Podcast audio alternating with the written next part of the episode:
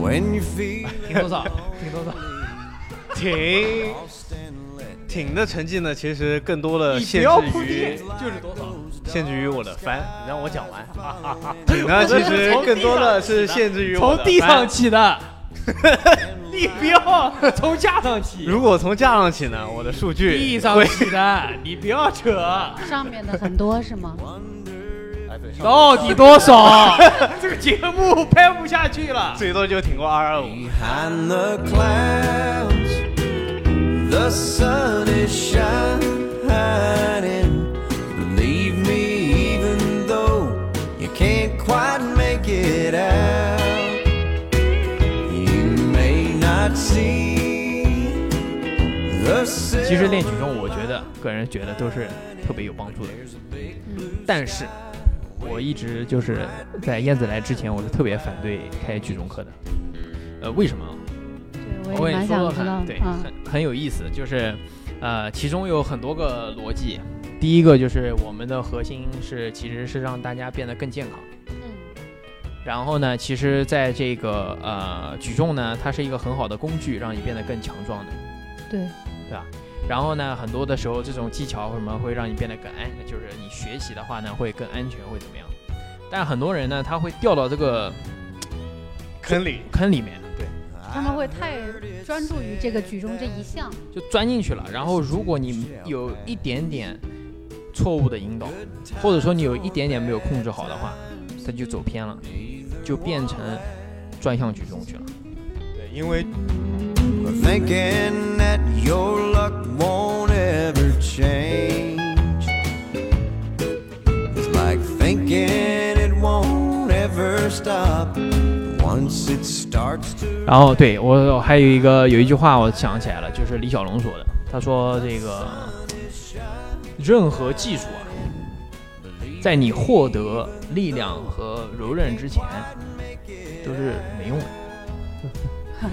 就是你比如说，就打个比方，在在这个呃挺举当中，嗯如果你的手根本就抬不到，正常的一个正举常的重的正位常的置，没法到支撑后位位，那就没你 办法做练上技术送。有什么用？ 上斜卧推，就一直在做上斜卧推， Waiting right behind the clouds.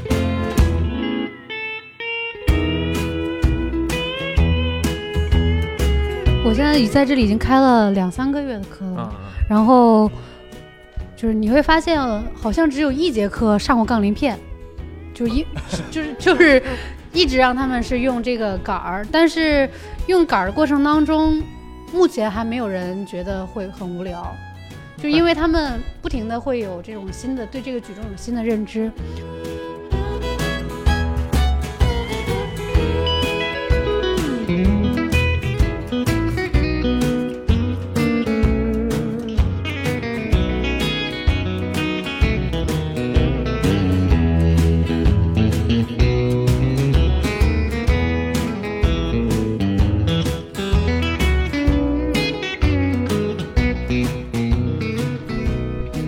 欢迎大家来到权力茶馆。这一期我们跟大家一起来聊聊举重，请到两位嘉宾啊。第一位这边是燕子，还跟人家鞠个躬，你看多有礼貌。 好，这个另外一位啊我这里就潇洒一点，哎潇洒一点，对，铁子你，的保帖密子。 好，这个今天聊举重，所以每个人先介绍下自己的这个呃公斤级，多少公斤级的？公斤级说来惭愧，我这里是七、呃有没有七十五公斤级啊？现在七，原来七十七，对吧？现你在跟李小军一个组的，好啊，那就75是七十七公斤级七，十五，停多少？停多少？挺挺的成绩呢，其实更多的你呃限不制要铺于垫，就是多少？限制于我的翻，你让我 讲完。我那这其是实从更地多上的起是的限制于我从的地翻上起 的，你不要从架上起，如果从架上起呢，我的数据地上起 的，你不要扯，上面的很多是 吗？哎对，上到底多 少？ 这个节目拍不下去了。最多就挺过二二五， 暴露， 因为抓翻多少翻就翻这么抓点挺同体，抓225抓最多抓过幺九五，好幺九五，好差不 多啊。燕子这边呃挺多少，现在吗？最高水平呃，巅峰状态，九十五公斤对公斤，我不太会算这个九磅。十五是两百，两百一，嗯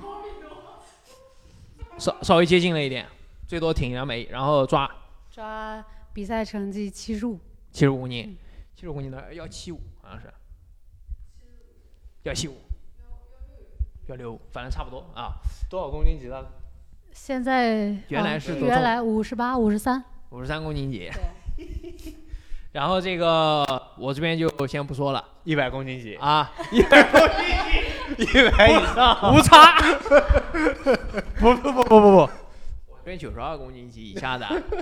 我这边减一点就是八十八， 开玩笑，真是。今天早上当我上了三次厕所以后呢，体重掉到八十九公斤了。那可以我这边88提醒了，对，那肯定的。不是，其实我感觉听的人没有太多人会关心你体重多少，啊应该是关心你挺多少抓多少。我这抓举已经停了，就是不涨三年了，两百二十五，然后这个挺举二百九十五，哎，就这么多。刚刚你说这个调过动作以后的状态，好像应该现在不止二百九十五了吧？应该不止，但我还没测 过。哦，哪这个天下可以面我测一哎，下哪天可以测一下？下下这个，呃，燕子最近给我们看了一下动作啊，这个帮助确实很大，所以是给的大家来也聊一下这个举重的问题。首先，这个第一个，很多这个观看举重节目的或者说家长，最近我们遇到很多，我遇到一个迷思啊，正好我们聊到这个体重问题，举重会不会让你变矮？呃，我来回答。哎，都聊哎，随便聊呃，。因为我我我最近正好在看关于这个身高的文章，哎，你觉得怎么样？然后就是家长如果担心举重会让小朋友变矮的话，是绝对绝对绝对不可能的一件事情。包比，你站起来，我站起来干嘛？看一下身高。我我以前我举重前是这么高，然后我举重以后还是这么高，没 有没有区别，你小时候没有练过举重，对不对？没有，完全没有。所以不影响，还是没长高。然后这 个标准身高，标准身高啊，下面继续。 呃，我的就是我们在进队的时候会做，那时候会做骨龄测试，就会预测我们的身高有多少。呃，到后来我的预测身高是比我现在的真实身高要低四厘米的。对，在我就是青少年阶段的时候进行举重训练，不这个降反升，肯定会对你的这个骨头的这个质量以及增长的速度有帮助的。我觉得从小练这个童子功是非常夸张的一件事情，嗯，我就很对后悔自己没有练这个东西。我也挺后悔的，讲实话。啊、然后小时候的时候，其实我们没有接触过力量训练。对然后呢，我一怎么直可能接触得到，啊，小时候我们真的有的，但是就是非常的，怎么说呢，不是很专业的。因为啊当我六六岁，六岁的时候就进体校了，然后那个时候就没有力量训练，那时候在市队的时候只是橡皮筋儿拉一拉就结束了，哎，然后呢做一些最简单的一些核心核心训练，对，没了。我从六岁开始蹬腿， 现在就没他们什么事儿了，对不对？六岁开始然后呢，这个呃，我自己个人一直是这样认为，我觉得就是呃，举重本身不会让你变矮，对而是矮的人适合举重。对，在这个专业的竞技里面，它会有一个就是运动员选材，然后他在选材的时候，可能就会去，首先你看我刚刚提到的这个骨龄骨龄测试，他就会去看你的身高，比如说你预测身高一米八五，那你可能就是要你就长淘汰到了一个不，你就除非无差，对你吧？除非你又特别厉害，然后你就会到队里的时候，你就会长得特别的胖，你必须变成一只这个对小母对对猪，适合那就个变成身这样高，对，对对对，啊，所以说我这种级别就是在他们挑选的时候还是很有优势的，很有优势，对胳膊腿短腿短的那种， 哎，也对吧？ 还是非常有优势的，核心叫不是 稍微得到了一点慰 藉。这个时候不能说叫胳膊短腿短，核心长，啊 核心长，专业对吧了。 我专业了啊。核心长的话呢，它确实是比较合适合的，是不是？对他整个人，他的力距就会变得更短，可能你不 要计较，没有吧？ 你要看的，我核心不长，我核心挺短的。 对，可以。啊，那我我确实是，我觉得在就是腿如果腿和手长的这个人，他在举重上很难有特别好的成绩，特别是重量级小的话，嗯，但是就是他们说有一个就是在举重界有一个传说，就是手臂特别长的，特别做抓举特别好看，可能他那个好看归好看，好看就是特别容易做出来啊，漂亮的、帅气的动 作，非常有气势，势，就是那甩的更那合一下理一是吧些。就像我当时游泳的时候，他就会选呃臂展，嗯，你臂展没有超过这个身高十公分，就是你就算垃圾材料。你就是比如说你的这个预测骨龄你能长一米八，然后你当时臂展一米九几，哎，这个就可以，可以培养一下。啊，像我当时我个子就太矮了，我个子就不够高，游泳他那个得一米九，长得细细条条的，对吧？一米八五以上才行，我就被淘汰去游蛙泳了， 就只能搞这个，知道细吧？ 细 长长的，它要细细长长，然后要展开来的那种啊。然后这个叫什么呀？所以说，其实是在这个你在电视上看到的时候呢，呃，是奥运会上那些身材，其实就是举重的天才。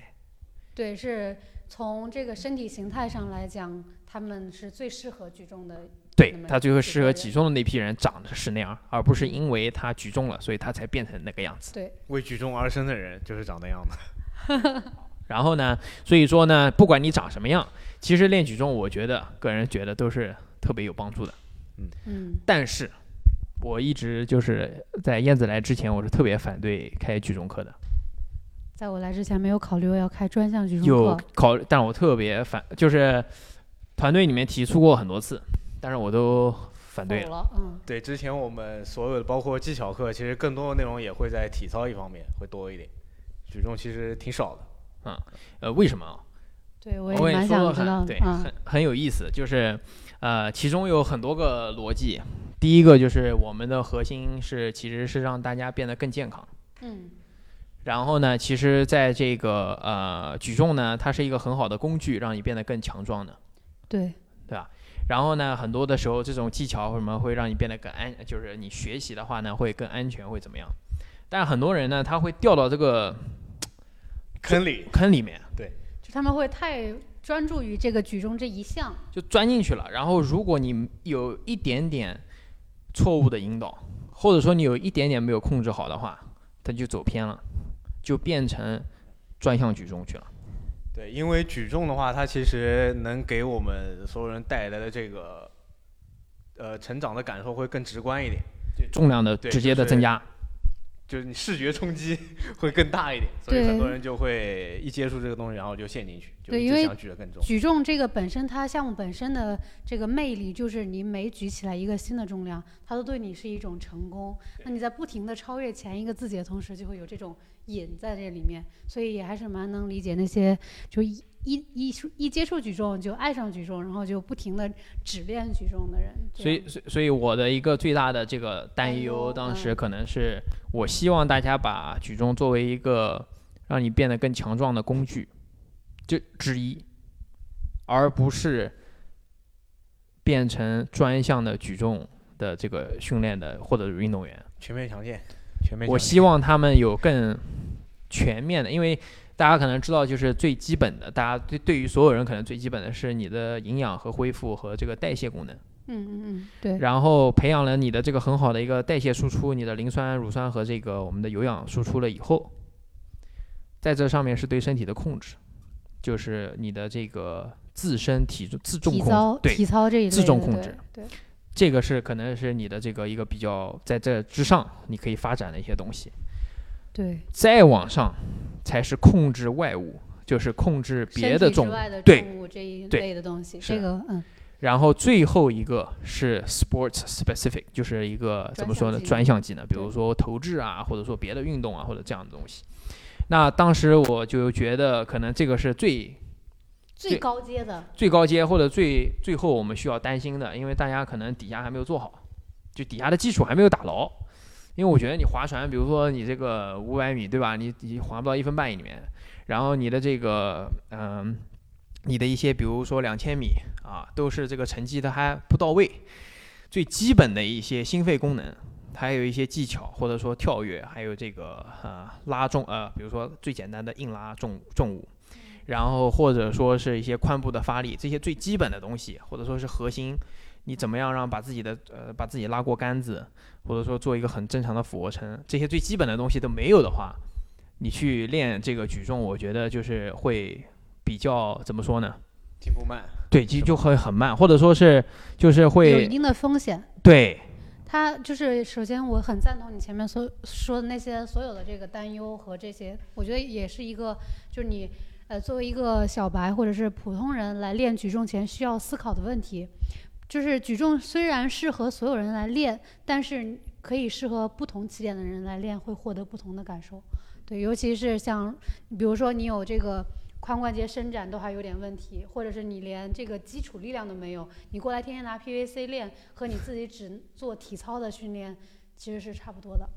然后对我我还有一个有一句话我想起来了，就是李小龙说的，他说这个任何技术啊，在你获得力量和柔韧之前，都是没用的。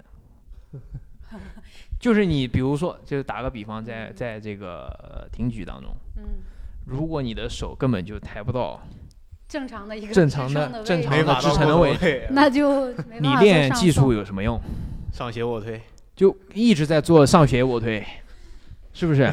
那个什么胫前推举还是斜的，这个时候其实是你需要通过很多别的训练，还有这个拉伸练习，包括你的后面的肩胛的这个力量的练习，让你这个肩膀重新获得这个全幅的动作。当然，有的时候用一些很轻的重量做磨这个举重举重动作的时候，是可以帮助你获得这就是增加一点这样的幅度的。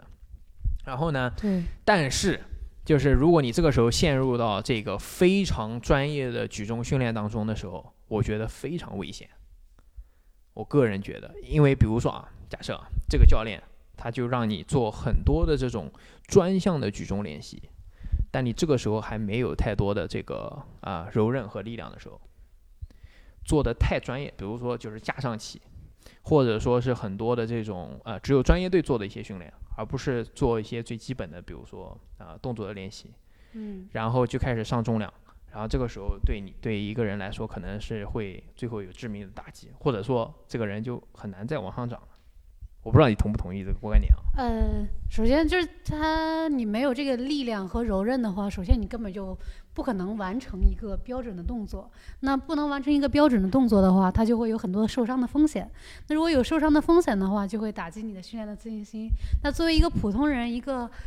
我们本身的宗旨是为了健康和更加就是全面的这个一个强健的话，就不会有帮助，反而会停止他前进的一个脚步。就这是一个很很简单的一个逻辑，我觉得，就是因为我教举重也有一段时间了，大部分的人就是就是，如果你柔韧性和没有这个限制的话，你只要来学技术动作是很容易掌握的。但如果你有这个柔韧啊，或者是你的这个限制的话，就会很难，嗯，动作上的进步你都看不到，就是很难，更别说是力量或者是成绩上的进步了，会很难。还有一个，我觉得就是让我非常困扰的，不愿意去就是做这个呃，就开举重课，就是我没有找到合适的教练。嗯，啊，我告诉你，这然后是我在来跨了，年开了，对嗯，。开了啊，对，为什么？其实就是每个教练对于这个的理解，我觉得如果和我们的大方向不符的话，就算教的再好，也可能不适合我们。就是每你也看到现在举重课火的不得了，就我们现在这个每天燕子已经就学都快上不了了，大家都催他不要上学这那等会儿这个先不能说，万一被我老师看见会骂我的。没 事，我还是专心 上老学师。不会看的。 好，是什么呢？就算是这边这么忙，燕子还在专心的上学。嗯，对嗯啊，对对 吧？对 对，对这对个给老师听一下啊 对。对对，但其实就是真的，现在很多人就是呃，就是我们开了这个举重营以后，还有平时的这个周末的这个呃，所有会员都可以免费参加的这个举重课，大家都很疯狂，没有一节开放约课以后就没有过一节对，是不满的，对不对？嗯，曾经好像还有一节二十人还是二十四个人的课，啊不是，也那满是掉那是小黑的问题，他不小心把那个数字设错哦了，啊，结果当然就我全说满错了。常规是十四个人、十二个人，然后后来就变成二十个人，然后也是满掉，然后我而且就是两节，对哦对吧？很两节傻连眼上那对种。嗯，就是这就个是每感次感受到课大家的程热情课程开放预约一开始，然后最先满的就是举重课。就这个东西，它肯定是会很受欢迎的。但是我当时最担心的就是，一旦这个量上来了以后，你的受伤的风险也就上来了。所以说，如果一个教练他的这个理念跟我们不一样，就很容易出现这个很大的问题，就是可能会成批十几个、十几个的去医院，十几个十几个哎建对议，因为我们知道，就是现在你看到的很多都是嗯、呃上班族，嗯，他有对正对对正常的工作的，然后大对家就是把这个作为一个爱好，而不是一个全职的运动员，每天有几个小时在那边做 body work，让自己多这个活动的多好，然后肌肉多松弛，然后来了以后之前还可以做多好的技巧练习，不是的，嗯，每天一直是这样的。然后到这边了以后呢，突然让他变成这样， 这个完全是把 他掰反过来，对不对？对对对，就是我们我在上课的时候，其实发现最多的问题就是大家的下背部的一个问题，就是因为他们常天天都，对对，对大家每天都是这样子。其实我现在上学每天的科研实验也背是部收紧，好了好了，对吧啊对对对，对就吧？他的下背部是感觉失去了一个正常的一个活动度的一个是的，本身那个下面有一个腰区在你那儿。以前看过这么多这样是吧？呃，在我没有教这个举重之前是没有看过这么多有这个下背部的一个，应该这是个不太注意。对，不是？不我觉是得可能他们已经退化了，就是这个。就是真的是这个这个功能是会丧失的。还有他这屈髋的这个这个肌群，就长时间这样紧着，你让他突然蹬地，有几个不可 能的。对，有几个非常大的这个问题，如果你就是基本上都是我后来总结出来，这么看过这么多人，教过这么多人以后，发现是因为就是久坐，就是因为对对坐对在那对儿。你坐在那儿的时候呢，你的这个下面是放松的，嗯，所以你这一块肌肉是不太不用力的，长长时间是放松的。对但是这里是僵住的，用力的。对，因为我们坐在这里的时候，其实是有坐骨在承重嘛。然后承重的话，它这个为了让自己变得就是承重的面积更大，就一踮脚一弓背，哎，然特别后舒服了就。然后你看啊，然后他的这个膝盖和脚踝一直呈这个角度，他没有办法哦这样子的啊对平着，没有办法到这个全幅嗯。就是他一直卡在这里的时候，他从来没有试探过到全幅的时候，他就会就减少了这个范围了，关节就从此就到不了那个范围。对加上他的这个髋伸肌这里一直是这样折叠的，它就会特别短。 对，他它就他这样样他就没有办法做这个伸展的动作，发力发不全，就发不出来力，发不出 来力，发真发不出来 力。然后呢，还我有不知道的时那个候动作做的怎么样。这个在做真正发力的时候就发不出来，为什么？就是前面的限制。对，所以就是久坐整个髋的功能都会退化。对，然后呢，这个又回到前面的教练的问题，就是说，一个专业队的教练不一定会教我们的会员，一个、嗯一个这个呃，就是这这个观点，我一直是非常坚信的，因为我以前是从专业队出来的。那对于我来说，你让我去，我非常尊重那些现在在教初学者的这个游泳教练，因为我觉得他们的方法和技巧是远远比我强很多。我从来不去教初学者，因为我觉得我没这个本事。对，就是我很认识到，我知道这个你打教学的困难，啊，对，我知道你从一级到健将怎么游，但是我不知道从这个啊、呃就是从刚跳下去水的旱对鸭对 子，旱鸭子怎么样飘起来，因为我那个时候就是我小时候在学没这有个时候飘起来的记忆，飘起来的时候还没有记忆，那个时候 就已就经会在飘了。五六岁那个时候哪记得得啊，就好像被扔下去，然后就强行飘起来。所以举重也是一样的，我当时去，呃，我一开始你知道怎么学的吗？就是去南京的举重队，嗯，然后在我开始创业之前，我就觉得我一定要把这个先学会，否则我咋教人家，对不对？我先先去学最专业的，所以我又去体操队，又去举重队，我都去偷了点东西难怪现在老板的技术是这个。啊！不不不，夸张了，夸张了啊！不夸张不夸不涨工资的，你这样吹啊。然后， 然后这个呃，当时是在南京队的时候呢，我就跟那个，我就记得前面有个小小小朋友叫谢勇，然后他是这个才十二岁，就就大概就这么高。然后呢，这个他拿个小杆儿，我就跟他后面拿个小杆儿，两个人对着玻璃一起在那边举，然后硬是就是拿这个小杆儿举了个两三个月，然后就是天天这样磨动作、磨动作、磨动作，然后才最后这个跟他们练完了以后毕业，呃，不是毕业了，反正就是要去上海了，就离开了。然后从此以后就是打下了一个很好的，就是一开始的一个基础。磨技术。对对对，但是那个动作，那个那个过程呢，对我来说是有很大的这个，嗯，就是触动的，就是他们是通过那么久的时间，每天做同样的一个动作，然后一直花成千上万的小时在里面做那个一个动作，抓举和挺举，就这么两个把磨磨磨，然后最后才有，然后加上一些辅助练习、力量练习，慢慢慢慢才上来。然后对于一个正常人来说，他是没有这么多时间 的。如果说你要 平时上班的人，天我天说来你做一这个个每天给我来三个小 时，我们铁杆子先练两个小时，最后加点力量和辅助，对我们中间那个再给你压一压，那肯定是不可能的动作。直接走了，直接离开了。那呃，对于一个教一个普通人来说，在我们一开始开馆的时候，就是开始有这些动作的时候，也是教学。我们就是啊、把这个整个的这个教学的过程呢，变得非常的简化。然后当时呢，就是把这些动作全部拆解成分解动作，然后让最快的方法让这些啊、这些这个学员能最快的学会安全的一个举重动作。对，最主要的而不安是一全个完美的举重动作。安全第一。然后呢，所以这现在我们想开这个营，就是因为我觉得这些人都已经安全了， 但是还得涨，生米煮成熟 饭，生米已经要煮成熟饭了，可以加点料了。加一点东西。 哎，你觉得当一这个安全的动作，啊、和一个你现在想要达到的动作，区最大的区别是什么？我我能我能看到我能看到非常大的区别，就是我自己就你纠正我了以后，我也能发现很多很多的区别，因为我们以前的发力习惯就是你只要肩膀不坏掉，嗯对吧？你身上没有东西坏掉，这就是一个主要的目的，就是你能健康的完成这个力量练习。嗯，但是并不是比如说一个啊、可能是举重队或者说是所有世界冠军用的一个技术。对。我现在已在这里已经开了两三个月的课了，嗯，然后就是你会发现，好像只有一节课上过杠铃片，就一就是就是一直让他们是用这个杆儿，但是用杆儿的过程当中，目前还没有人觉得会很无聊，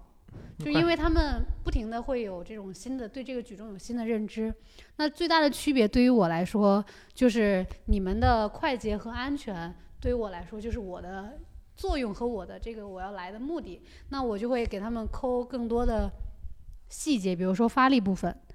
我可能不会抠他们的支撑怎么样，因为你们已经过头，已经很安全了。他们过头至少知道我在这个位置，我的肩嗯对对对 OK，嗯，对吧？我杠铃在这里的时候，我身体不会把自己撞坏，对，就 OK 了。那现在我要来的就是把这些你们没有的这个发力给它填补进去，在安全和这个不受伤的这个情况下，这个这个基础之上再去填补这个发力的话，大家的技术动作稍微有一点进步，他们就会有很多的一种获得感。是的，对对，然后就比较好。而且我一因为我自己对他们的要求不会像要求专业队一样，我在专业队也待，但是不会说。呃，就是我觉得大家真的都不是专业队的人，没有必要去追求那么多的重量。首先，你举极限重量的时候的那种追求感觉，和你真正的去追求这个健康而练这个是完全不一样的。本身我们来这里就是为了健康，你对。对快，自乐己对。然后把它陷入了痛苦当中，然后哦对啊你吧非得给自己举的链子举不起来，然后一直举一直举那个重量，明明可能三十公斤就已经达到你的训练效果以及训练目的了，你非得去追求七八十公斤。当然你的技术 OK，你的力量 OK，你一切都很 OK 的话， 就会没问题，就可以你可以上，然后你可以追求这种心灵上的更高一层次的东西。我觉得还是就是不一样。当时这个我记得就是燕子给我们调了一个一点点的这个支撑我的手，就是我一直是一个非常外旋的这个支撑位置，对，就是我们在举重界里面说拖着举，对，就拖着举，就是你的肘。我后来发现，就是哎，这个正好让所有人，这个我们到时候还可以专门做一集这个短视频来说一下这个事情，这个支撑这个举重的支撑的这个位置。我在全世界各地看了太多的举重的不一样的支撑，有俄罗斯的专门教的是内旋这样的支撑，这不嗯是肩关节对，这样内旋的支撑。然后他说外旋呢，就是让你肩膀做手术，就是脑残。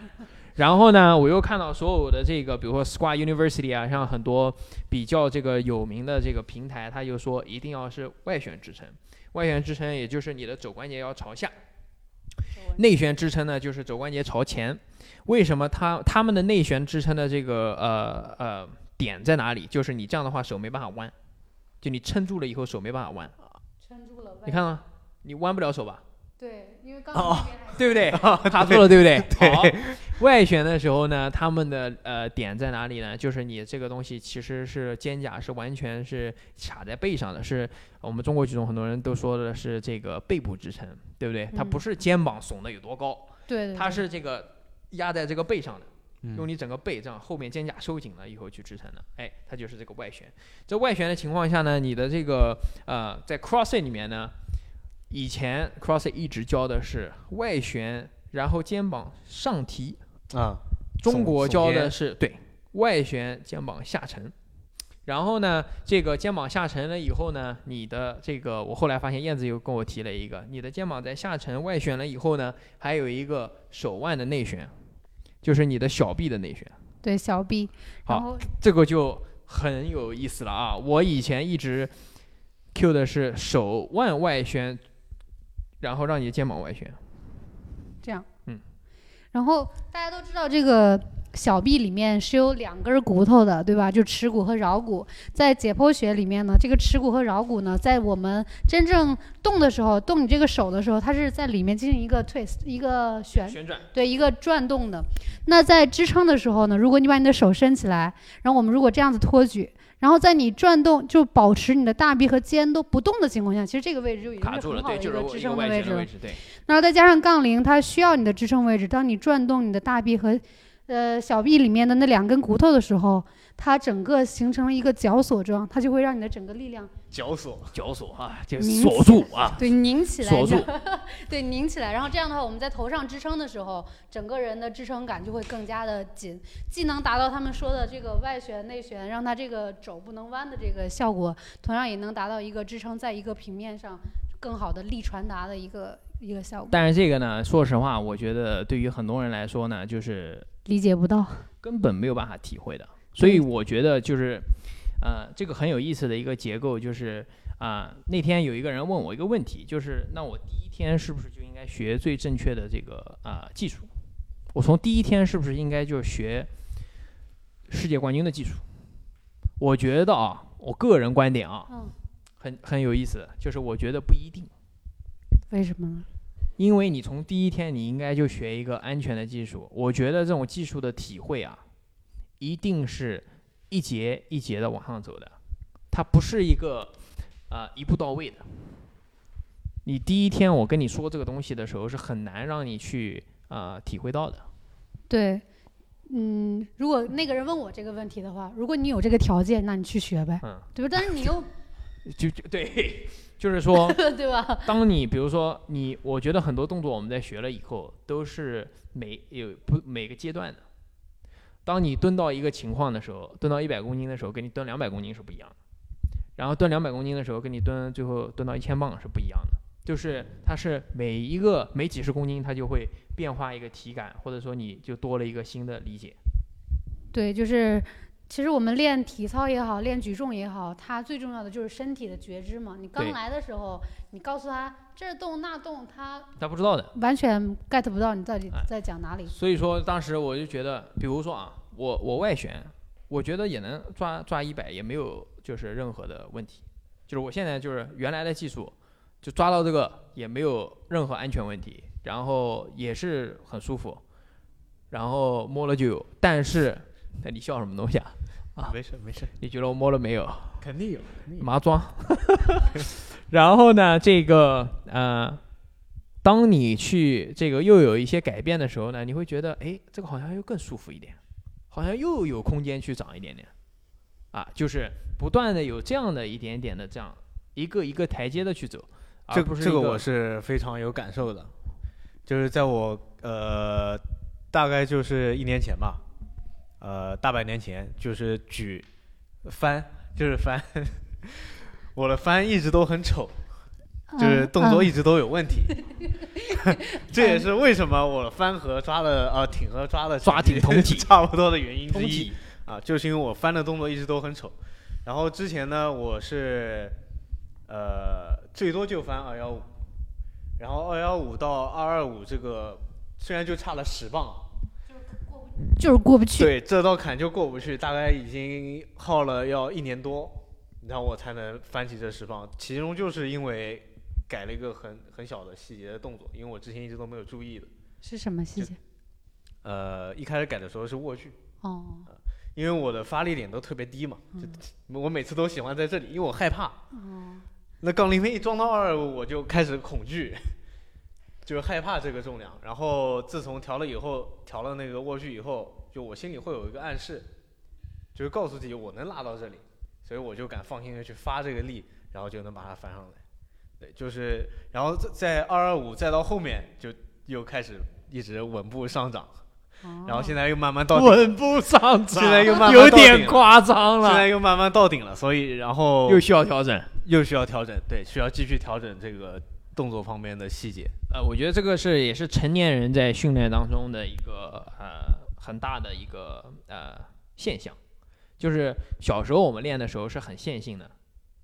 你花一两年把你的技术磨到世界冠军的接近，嗯，然后往上涨，每到变形就退回来，然后这样一直一直这样循序渐进，对不对？对对对，那我们在练的时候，可能就是没有办法花那么久去练习技术，因为大家没有耐心。呃就是对他可能不可能就是说我办两张年卡，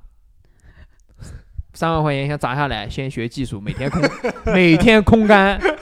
你问谁谁都直接就掉头就走。你跟他说先扔三万块钱下来，然后我两两年空干教 你。人家说你是不是脑子有问题， 兄弟？对不对？大家没有这个时间和精力，他可能说对对我下节课要学会抓举。说 OK，那我得想办法，怎么让你就是学完以后不会进医 院，然后让你培养你的兴趣的同时，每天纠正你一点动作，每天纠正你一点动作，然后慢慢的去把它掰过来。所以这个我觉得在啊、呃职业的竞技体育和这种商业的这种呃，比如说我们的健身房啊，或者说是这种 CrossFit 的馆啊，这是一个很大的一个区别，但是又没有办法，可能没有办法避免，就很难很难。我觉得只能通过就是比如说馆主的坚持，要要一定是我就是很很在乎你们的这个 健康为主，而不是就是 PR，然后不停的这个呃这个涨成绩，然后比如说我在第一年的时候消耗你所有的这个韧带的寿命，让你长得很很快。就是技术不怎么管嘛，让你一直加重量嘛，一直一直一直测嘛。那他们后面不就废了？ 对对，吧那但我第一年赚到年卡的钱了。这就是涉及到这个啊，对不对？所以说这个真的是我们当时我们就觉得一定要慢下来，哪怕就是人家要去别的地方去学，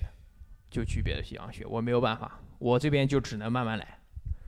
就所以当时呃燕子她说，哎，她说我在那边天津教的时候就基本上都是技术，就不让上重量。我说好，对了，到位 了。 感觉找到了，感觉找到了，马上就说什么时候上 班，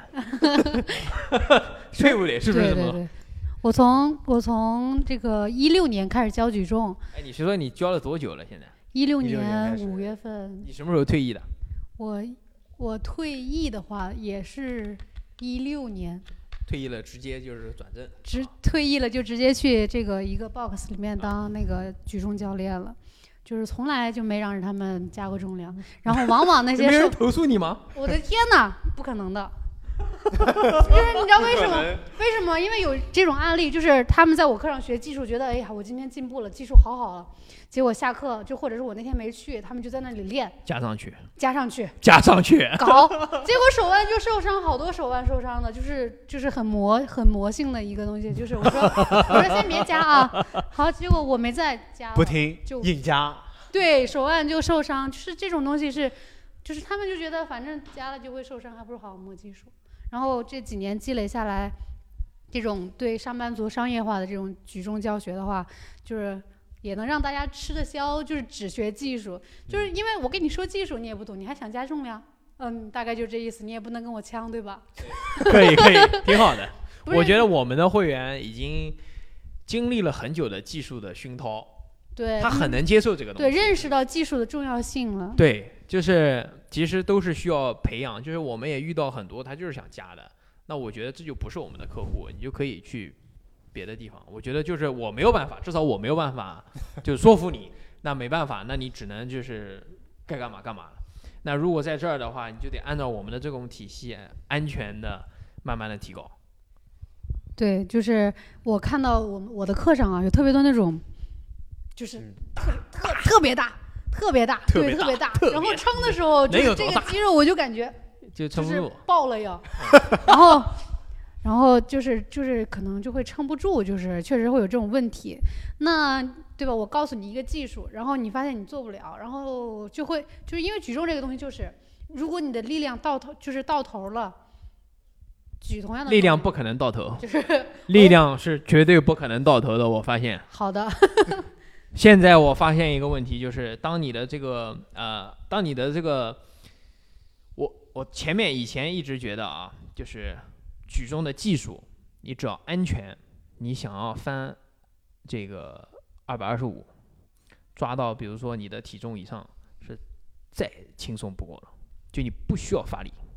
为什么？我告 不诉你需要真的发力，我们很现实的这个案例，比如说 Devil，阿弟。是的，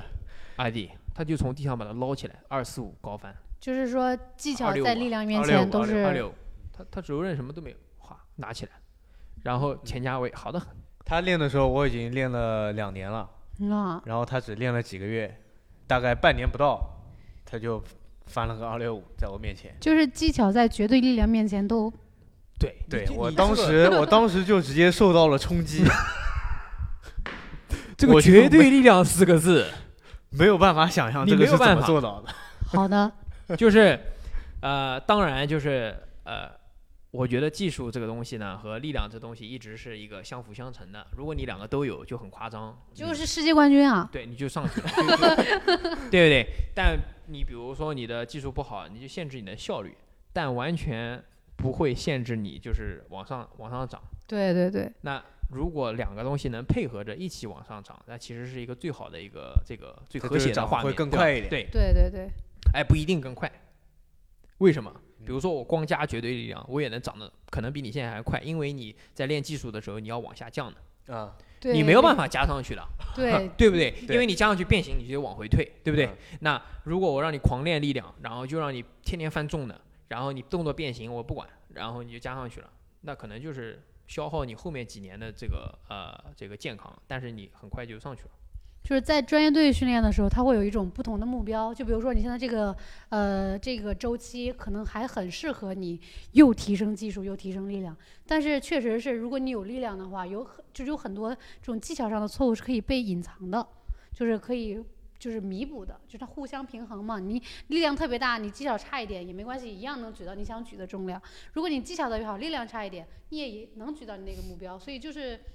但是咱咱们健身房嘛，就也就是追求的这种状态，一定是别受伤。那好的技巧一定会让你避免更多的伤害。对，是然后我觉得就是它的这个抓挺的这个数字啊，这个数字慢慢就变成一个你身体能力的表达。只当你技术就是 OK 达到一个安全的情况下，你这对完全就是一个呃身体素质表达。那你如果没有身体素质，你技术再好，你表达不出来的。你还懂？你再贴身，你硬拉就一百公斤，还是起不来。对你再贴身，你怎么抓就翻不起来，也翻不了一百。对不对？你就对拉一百怎么对办？所以说这个东西真的是，呃，为什么我当时把所有的这种呃举重课就直接免费开放给会员，然后这个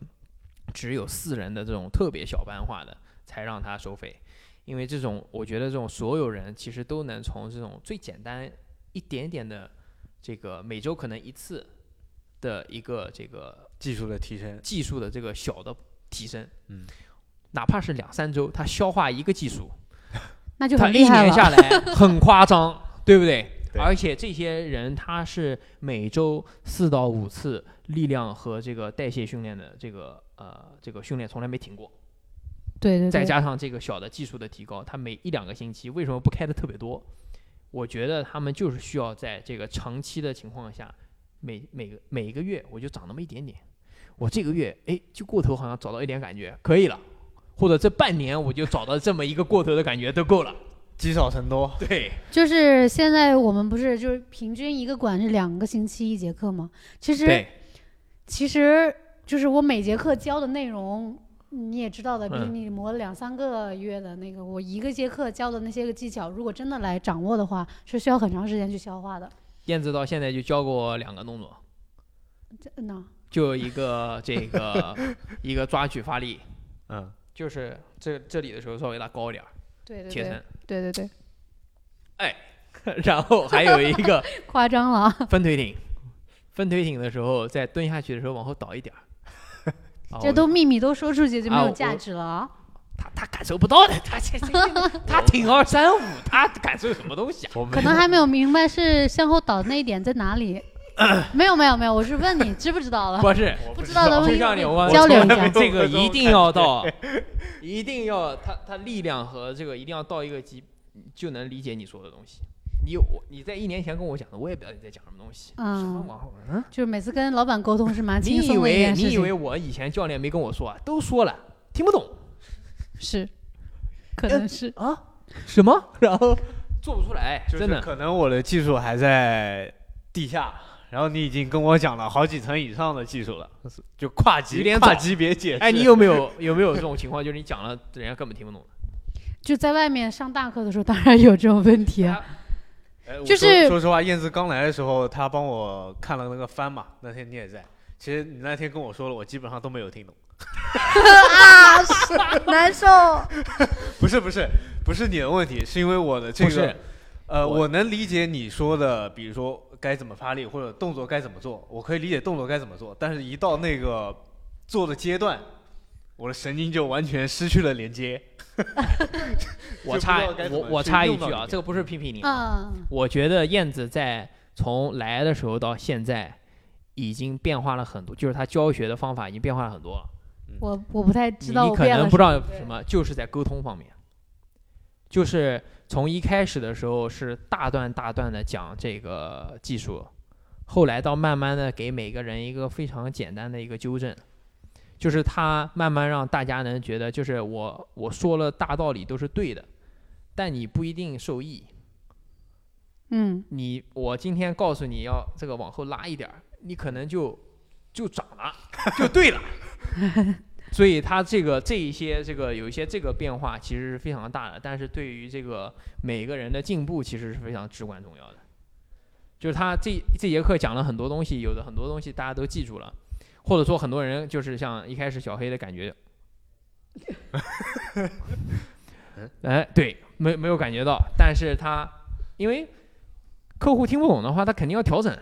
对不对？他啊调整了，对吧？对对对，然因后为就要变化，变化方法就跟他们沟通，对然后慢慢慢慢就是磨出来，就是更现在的状态，对更更可能肯定还会再涨，肯定状态肯定还会更好，这个我相信你。但是就是慢慢慢慢，你就会有一套自己的这个呃怎么说呢？教学纠正的模这个式出感来觉对就发现哎，我说这句话的时候，好像大家都能听得懂。哎，这个也是我们很多时候在本身我们教大课的时候的一些体会。是好，今天我们就聊到这里。这个非常感谢燕子和这个鲍比加入我们，然后我觉得这一期干货非常多，大家这个专心听。是想要举重掌，第一个就是这个平时好好上这个磨技术，然后好好上课，绝对力量一定不能丢啊，然后技术也不能丢。那还有呢，就是多来上燕子的课就可以了啊。好嗯，我们下期再见，拜拜拜，八八六。